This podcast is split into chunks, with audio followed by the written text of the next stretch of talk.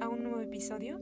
El día de hoy vamos a hablar sobre las transiciones, esta palabra que suena mágica y que creo que todos hemos vivido en algún momento de nuestra vida. Vamos a hablar también sobre las transiciones dentro de nuestra práctica de yoga y qué fundamenta una buena transición. así que vamos a empezar.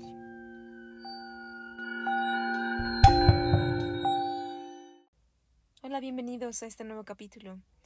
Como decíamos, vamos a hablar sobre las transiciones y sobre algunas prácticas del yoga, ah, prácticas que son muy bien conocidas por muchos, ah, prácticas que se fundamentan desde tiempos, podríamos decir, ah, muy antiguos en el yoga, en el yoga filosófico.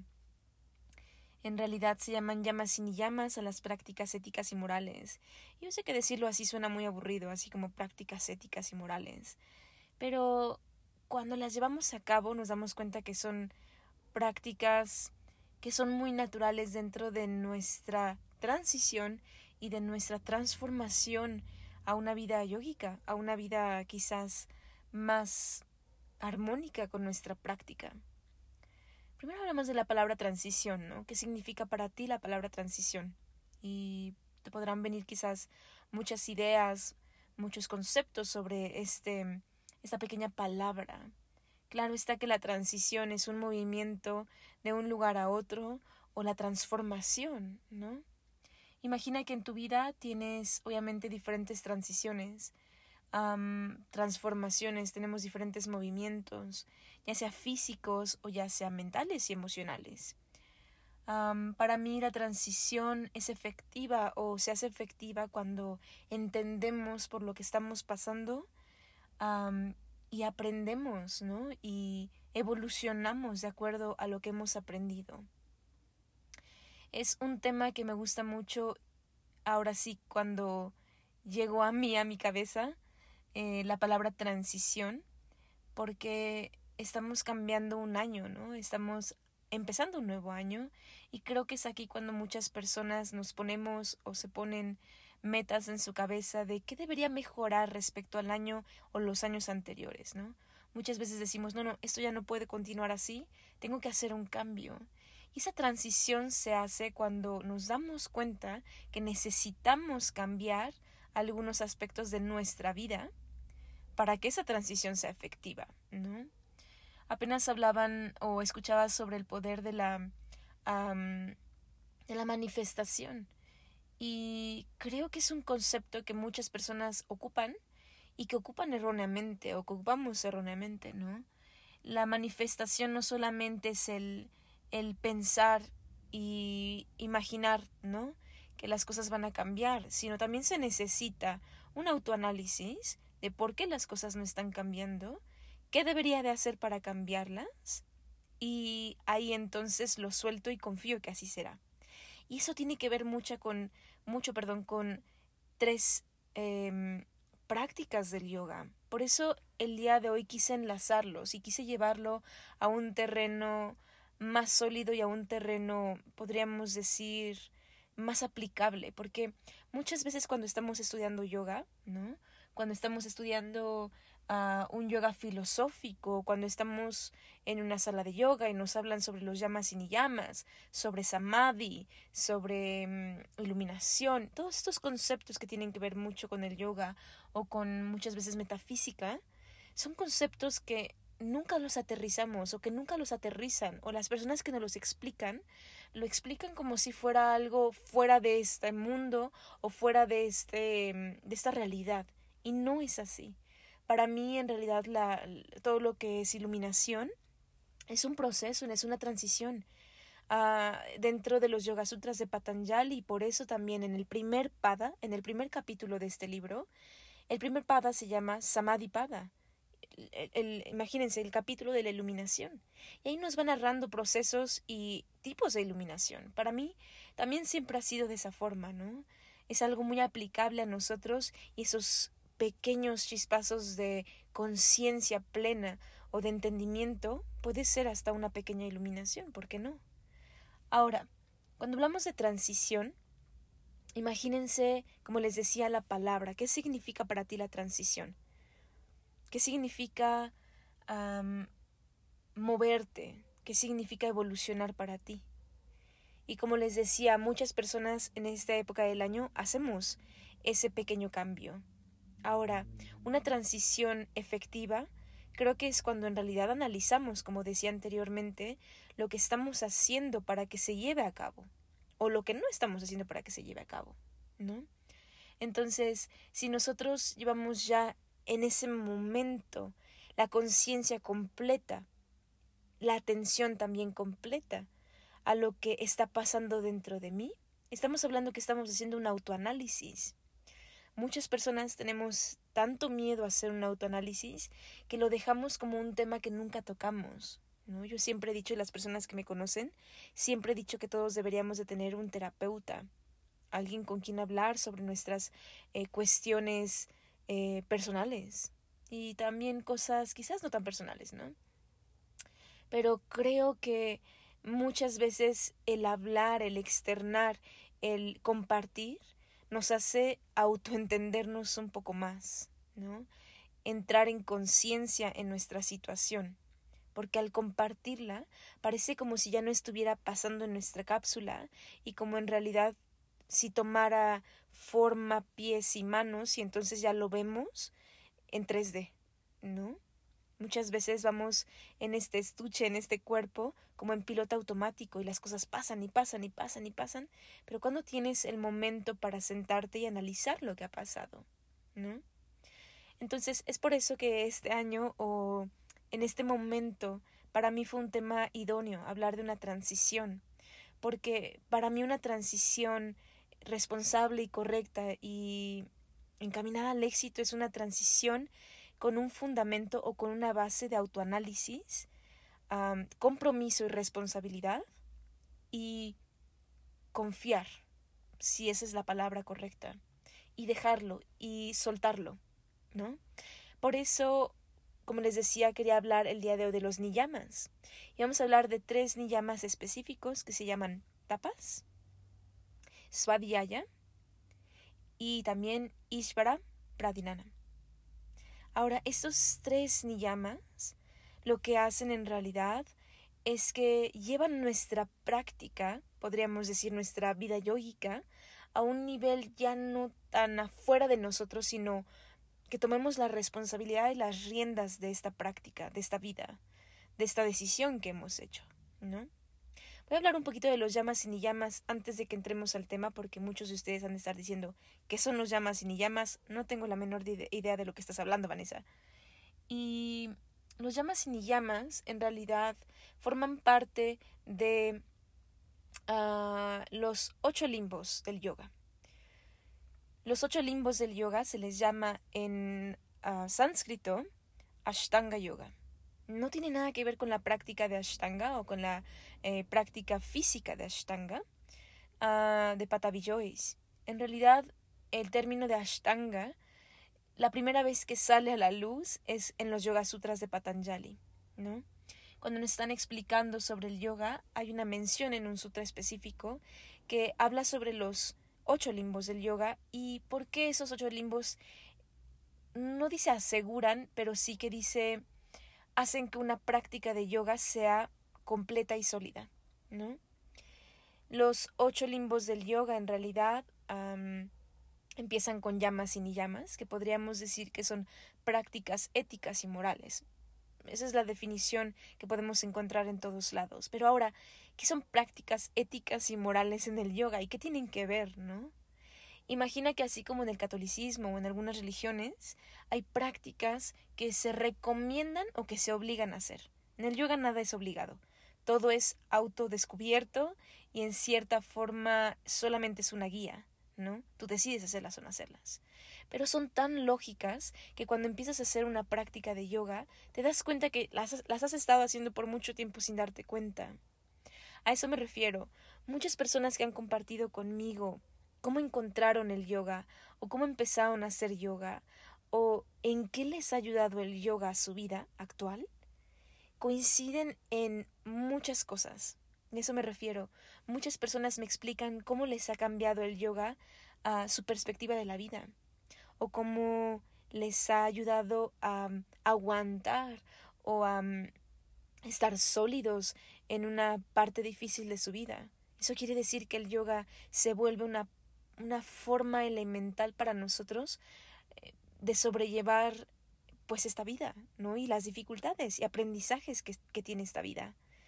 El yoga te vuelve muchas veces más abierto a diferentes posibilidades, más flexible.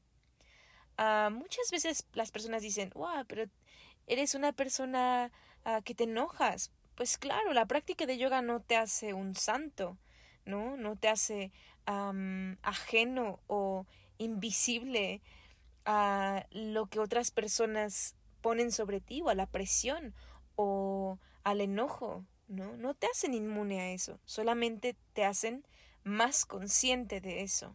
Muchas veces cuando empiezas a tener una práctica mejor, te das cuenta que a veces el enojo no te lleva a ningún lado y entonces ya lo haces de forma consciente. Bueno, ¿para qué me enojo? Si no es con esa persona, es conmigo mismo. Bueno, ¿para qué me entristez, me pongo triste, perdón, no podía decirlo, ¿para qué me pongo triste de esta situación si ya pasó? Entonces te empieza a cambiar un poquito la perspectiva de las situaciones que estamos viviendo en, nuestra, en nuestro día a día.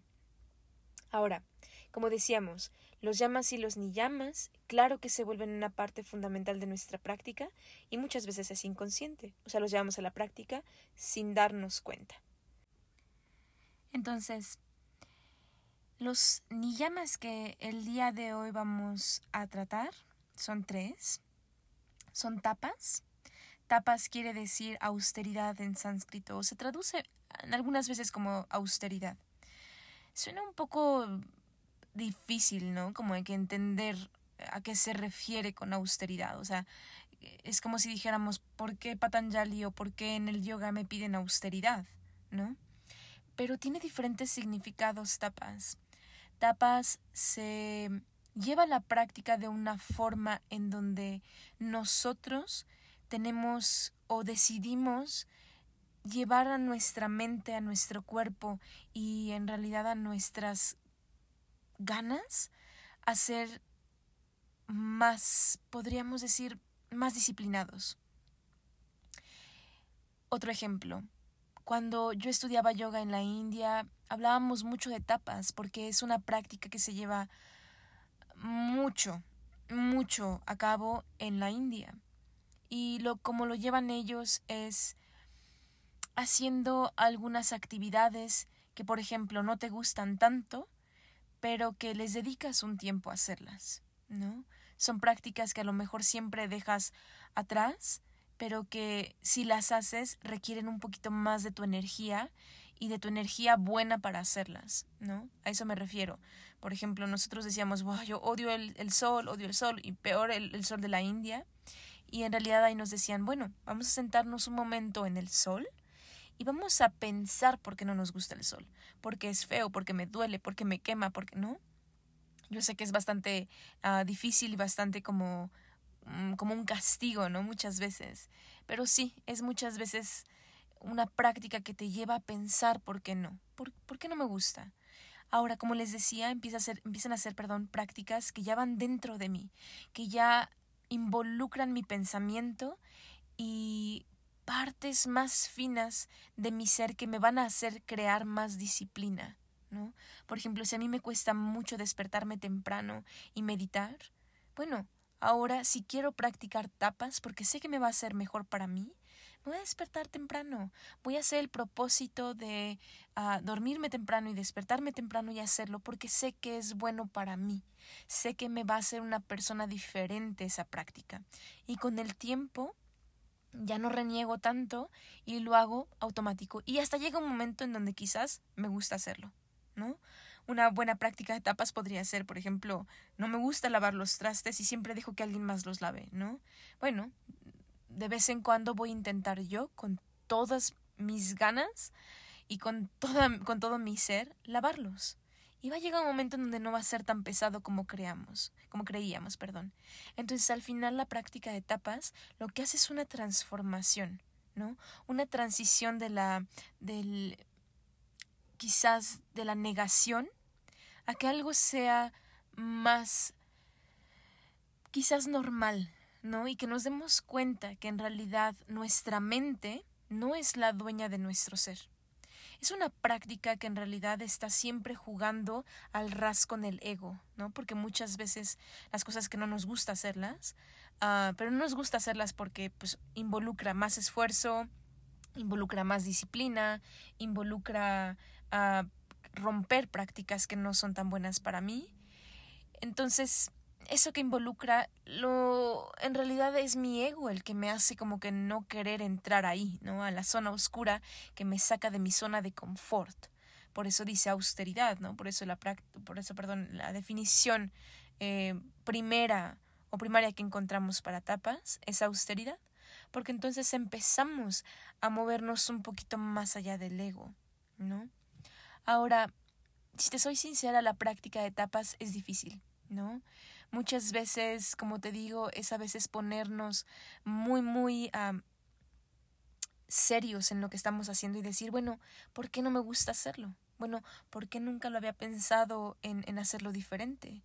Porque para mí simboliza tanto, tanto, tanto esfuerzo ayudarle a alguien, ocuparme por unas horas de esto, escuchar a alguien, ¿no? Entonces, con el tiempo va quitando barreras de nuestro ser que hemos creado y que creamos para crearnos a nosotros mismos una identidad, ¿no?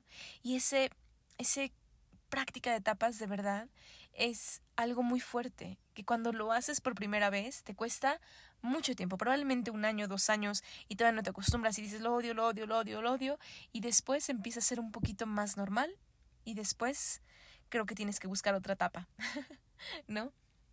Ahora, no significa que siempre hagamos cosas que no nos gustan o que en realidad atentan contra nuestro ser completamente, ¿no? A eso me refiero a cosas que quizás para ti sí simbolizan algo que nunca harías. Y a eso me refiero a algo malo, ¿no?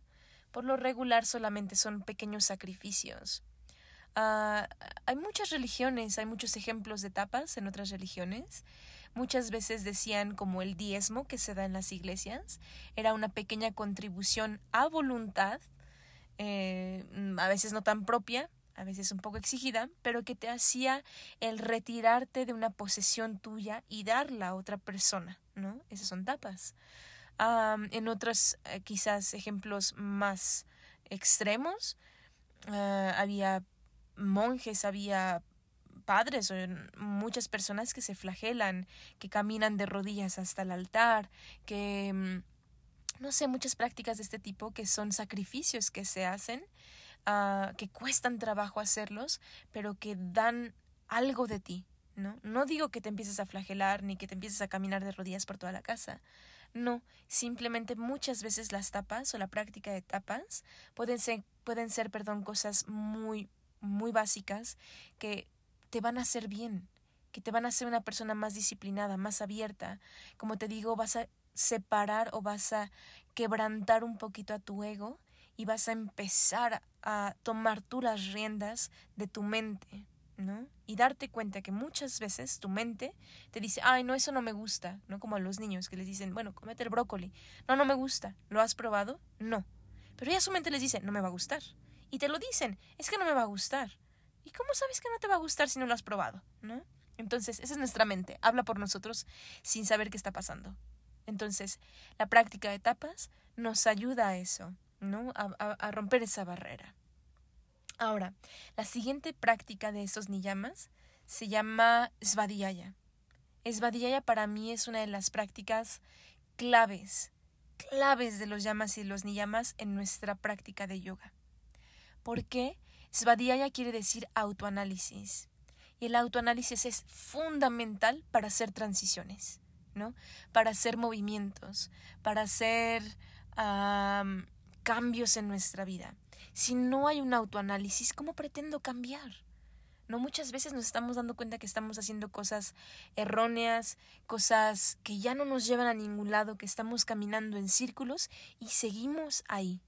Ahora, si tuviéramos la costumbre de hacer en realidad un autoanálisis, eso acabaría en dos segundos, porque muchas veces solamente toma mucha, mucha, mucha valentía sentarte contigo mismo, aislarte un poquito de la gente y decir, a ver, ¿qué estoy haciendo mal? O en su contrario, ¿qué estoy haciendo bien? ¿No? ¿Cómo puedo mejorarme a mí, a mi trabajo, a mi familia, a mi pareja? ¿Cómo puedo ayudarme a mí? ¿Qué estoy haciendo mal? Son una de las cosas que más nos cuesta admitir, porque una vez más estamos tocando esa cuerdita, esos piecitos del ego, y no nos gusta ver lo que estamos haciendo mal. ¿no? Yo siempre lo he dicho, es más fácil ver lo que los demás hacen mal y echarle la culpa a los demás y decir, no, no, no, no, no soy yo, es él. La culpa de que mi relación va mal es que es porque es él, él, él, ¿no? O ella, ella, ella mi trabajo no funciona porque mis colegas, porque mi jefe, porque todos son incompetentes, pero yo no. Y aquí yo siempre he dicho que en Esvadillaya tenemos que aplicar lo de no soy, no eres tú, soy yo. Así como ese, ese cliché de las, de, de, cuando alguien eh, termina una relación y dice no eres tú, soy yo. Para mí esa es la clave de Esvadillaya y para mí esa es en realidad la mejor, la mejor forma de aplicarlo. No digo que siempre terminen sus relaciones así, pero muchas veces cuando terminas una relación, sí, vas a ver los errores de las demás personas, pero ¿y los tuyos? ¿Y tú qué hiciste o cómo contribuiste para que esta, esta relación no funcionara? ¿Tú cómo contribuyes a que tu familia no funcione o a que tu familia funcione? ¿Tú cómo contribuyes a que tus traumas, tus problemas, a tus miedos sigan estando vigentes. ¿Tú cómo contribuyes a que esta transición, a esta evolución no sea posible? ¿No? Y hace unos días y hace unos meses, hablando con personas, eso me encanta que siempre que estamos hablando, em, caemos o caemos sí en, en como en ese, esa iluminación profunda de cuál es la situación que está pasando. Y muchas personas últimamente me han dicho, es que es un autosabotaje lo que hago. Y esa palabra es increíble. Porque sí es cierto, muchas veces nosotros hacemos autosabotajes. Y entonces las transiciones, las evoluciones no funcionan porque en realidad nosotros nos estamos autosaboteando. Ahora, ¿cómo podríamos cambiar esa situación? Practicando Svadhyaya, ¿no? practicando un autoanálisis. Como te digo, este esta es la mejor época del año para hacerlo. Estamos empezando un nuevo año si lo quieres ver así. Y yo sé que la tradición de comerte las 12 uvas y poner nuevos propósitos está muy guay. Pero para mí en realidad no sería ponerme los propósitos y luego olvidarme de ellos, sino es hacer un autoanálisis de cada uno de mis propósitos y decir ¿y cómo los voy a llevar a cabo? ¿Y qué estoy haciendo ahora que bloquean ese propósito. A eso me refiero, imagínate. Yo digo, quiero bajar de peso, ¿no? Y digo, es uno de mis propósitos de este año. Y ahora, ahí entra Esvadillaya. ¿Y cómo lo voy a hacer? Pues voy a hacer ejercicio. ¿Y qué estoy haciendo ahora para no hacer ejercicio y para no bajar de peso? Pues no estoy haciendo ejercicio, no voy a ningún lado, pongo mil y un excusas de que mi trabajo es muy demandante, de que mi familia es muy demandante, de que no tengo tiempo, de que no tengo dinero, de que no puedo salir, de que la pandemia, de que, ¿no? Es un autosabotaje, entonces no vas a lograr ese propósito si tú no pones de tu parte, ¿no? Si tú no haces que sea posible. Y así con todos los propósitos, quiero que este año sea más próspero económicamente, ¿ok? Vamos otra vez, es vadillaya. ¿Y tú qué haces para que no sea próspero? Pues no busco nuevos proyectos, pues eh, no me actualizo, pues no busco nuevos clientes, sigo atascado en mi trabajo que no me gusta, que voy a fuerza, que lo odio y obviamente al llevar energía negativa a un trabajo pues no se va a generar energía positiva de prosperidad y abundancia, ¿no? Entonces, eso es lo que, lo que estás contribuyendo. Por eso te digo, en este momento es clave para que practiquemos tapas, es vadillaya, ¿no? Muchas veces se necesita un poquito, un empuje, un sacrificio para lograr ese, para lograr, perdón, ese propósito. Ok, imagínense otra vez. Quiero bajar de peso este año, ¿ok? Entra autoanálisis. ¿Qué tengo que hacer para bajar de peso? Entra tapas. pues levantarme más temprano porque entro a las 8 de la, de la mañana a trabajar, pues a las 6 de la mañana me despierto y hago ejercicio. Pues es que como muy mal porque no tengo tiempo para comer en mi trabajo, entro a las 8, pues despiértate más temprano para hacer tu desayuno y tu comida y te lo llevas sano, limpio, ¿no? Y gastas menos dinero. Pero ahora, eso simboliza que necesitas o que vas a tener que dar algo de ti, algo extra, un sacrificio. Y esas son tapas, ¿no? Muy bien. Ahora, vamos con el siguiente niyama. Yo sé que muchas veces dicen, no, no me gusta, o sea, no, no estoy dispuesto a hacerlo. Pues bueno, por lo menos somos honestos y decimos, no lo voy a hacer y no lo voy a hacer, ¿no? El otro es uh, nuestro, nuestro, perdón, Ishvara Pradinana. Este Ishvara Pradinana es en realidad para mí uno de los niyamas mmm, más difíciles de entender, ¿no? Este Ishvara Pranidhana en realidad cuando a mí me lo explicaron en la India decían rendirse ante lo divino. Pero cuando tú decías, bueno, rendirse ante lo divino, ¿qué es eso? O sea, no lo entiendo, no me voy a rendir ante algo que no entiendo, ¿no? Eh, pues obviamente es que la divinidad es muy difícil de entenderla, pero en realidad la práctica es más que nada, podríamos decir, dedicarnos y dar quizás con ese gusto de que, que simboliza el rendirse, nuestras acciones a algo más elevado. Eso me refiero. Yo como practico este niyama, es siempre lo que hago, hacerlo y ponerle una, una intención superior, algo más allá de mí, ¿no? Algo más allá de lo terrenal. No sé si me, si, me doy a entender siempre lo que hago y lo que simboliza para mí mucho trabajo, como por ejemplo tengo un tapas, ¿no? Y digo, oh, me cuesta mucho trabajo despertarme temprano, porque me cuesta mucho trabajo, lo admito, ¿no? Entonces cuando me despierto temprano y digo, voy a hacer ejercicio, a las seis de la mañana, casi siempre, si me cuesta más trabajo ese día, cuando estoy abriendo los ojos y cuando me siento y me voy a cambiar, digo, esta hora de ejercicio se la dedico a y pongo una intención. O la dedico a y pongo una intención más divina, más allá de mí, ¿no? A que este día sea mejor para mí y para todas las personas que me rodean. A que esta persona encuentre o alguien que me contó un problema encuentre la solución, a que esta persona que quiero tanto el día de hoy sienta mi cariño y mi amor. Entonces es como si me rindiera ante algo más allá que no puedo ver y le pongo toda la intención del universo y de mi ser, ¿no? Y para mí esas tres formas, esas tres, esos tres niyamas, esos tres puntitos elementales de los niyamas, me sirven demasiado en mi práctica. Como les decía, el yoga no empieza a ser una práctica solamente de tapete físico, ¿no? Y quien te diga, ah, yo practico yoga, y le preguntes, ¿y qué más haces más allá de asanas? Y te diga, no, pues nada, eh, pues nada más. Bueno, falta un pequeño pedacito muy importante en su práctica, ¿no? No solamente significa moverme, y eso lo vamos aprendiendo con el tiempo. Yo entiendo que la mayoría, el 90% de las personas entran al yoga por un aspecto físico y está súper bien, está muy bien. El físico es nuestra ventana a algo más allá.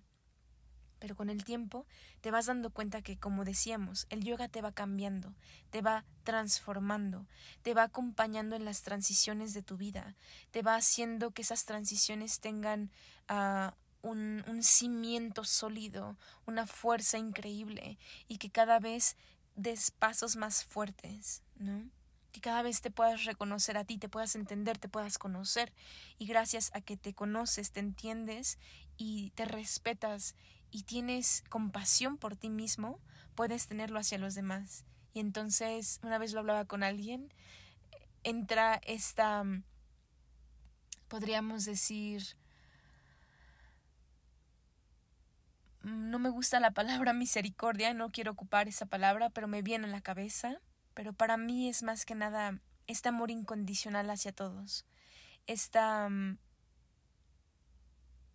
quizás este reconocimiento de que ese ser que está enfrente de ti tiene sus problemas, tiene sus conflictos, tiene sus, sus dificultades, sus metas, sus frustraciones, ¿no?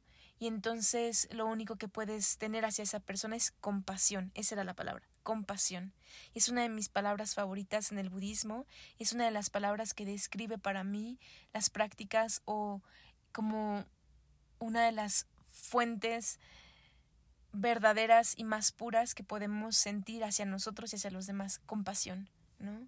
Compasión porque este pequeño animalito, sí, mata a otros animalitos porque es su instinto, pero tengo compasión a él porque sé que dentro de su vida, dentro de su vida como animalito, tiene sus cosas, ¿no? Se rige por otros, quizás otros elementos que a lo mejor yo no puedo entender. Y solamente porque no lo puedo entender, me rindo ante ese ser y tengo compasión ante él, ¿no? Entonces no lo cambio porque en mi mente no debería de ser así. ¿No? No voy a permitir que haga cosas malas, pero tampoco lo voy a, lo voy a infringir o le voy a poner violencia para que lo adopte como yo quiero. Entonces, muchas veces la compasión es algo que nos guía y que nos abraza de una forma increíble, ¿no? Entonces, te invito a que estas transiciones que en este momento estás haciendo en tu vida, si te has propuesto muchas cosas para este año, intenta hacerlas quizás de una forma diferente, intenta proponerte cosas reales, intenta que puedas aceptarte a ti aceptar que tienes que hacer cambios, que mm, te des cuenta que muchas veces no podemos controlar la realidad como quisiéramos, sino que tenemos que hacernos la pregunta muchas veces de ¿estoy bien? Y si no estoy bien, ¿por qué no estoy bien? Y ser honestos con nosotros. Si no estás bien, no estás bien, ¿no? Eso que dicen que siempre preguntamos a las personas, ¿cómo estás? ¿no? Hola Andrea, ¿cómo estás? Y siempre contestamos, estoy bien. Y cuando reconocemos a nosotros mismos y a los demás, no, no estoy bien. No estoy preocupada. No, no me siento bien. No quiero hacer esto, ¿no? Entonces, creo que en este momento te invito a que hagas un autoanálisis, a que te propongas metas, como te decía, reales, a que las, a que las lleves a cabo con responsabilidad y con honestidad, que sepas que al pedir tienes que también dar y que en algún momento puedas aplicar lo aprendido de una forma cada vez más fácil y que cuando apliques lo aprendido te des cuenta que lo estás aplicando desde un nivel de conciencia superior, ¿no? Que esa es la prueba máxima del peso de tu conciencia y de tu conocimiento, de tu práctica de una forma real, ¿no? Si no sabes mucho sobre los demás ni llamas o sobre los llamas y ni llamas, te invito a que me hagas cualquier pregunta que quieras. Sabes que tienes mi mail ahí, siempre lo dejo para preguntas, sugerencias, opiniones. los llamas y ni llamas son prácticas, como decíamos, eh, que solidifican tu práctica de yoga personal, hacen que seas una persona diferente, porque entonces empezamos a ver las cosas de una manera diferente, obviamente. Ya la práctica, como decíamos, no se queda solamente en el tapete, en la sala de yoga, sino la llevamos con nosotros, dentro de nosotros, en cada momento de nuestra vida.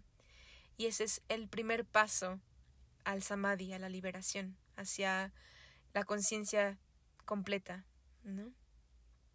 Espero que estés muy bien. Cualquier cosa puedes contactarme al mail que siempre dejo en los detalles de este podcast y nos veremos pronto. Chao.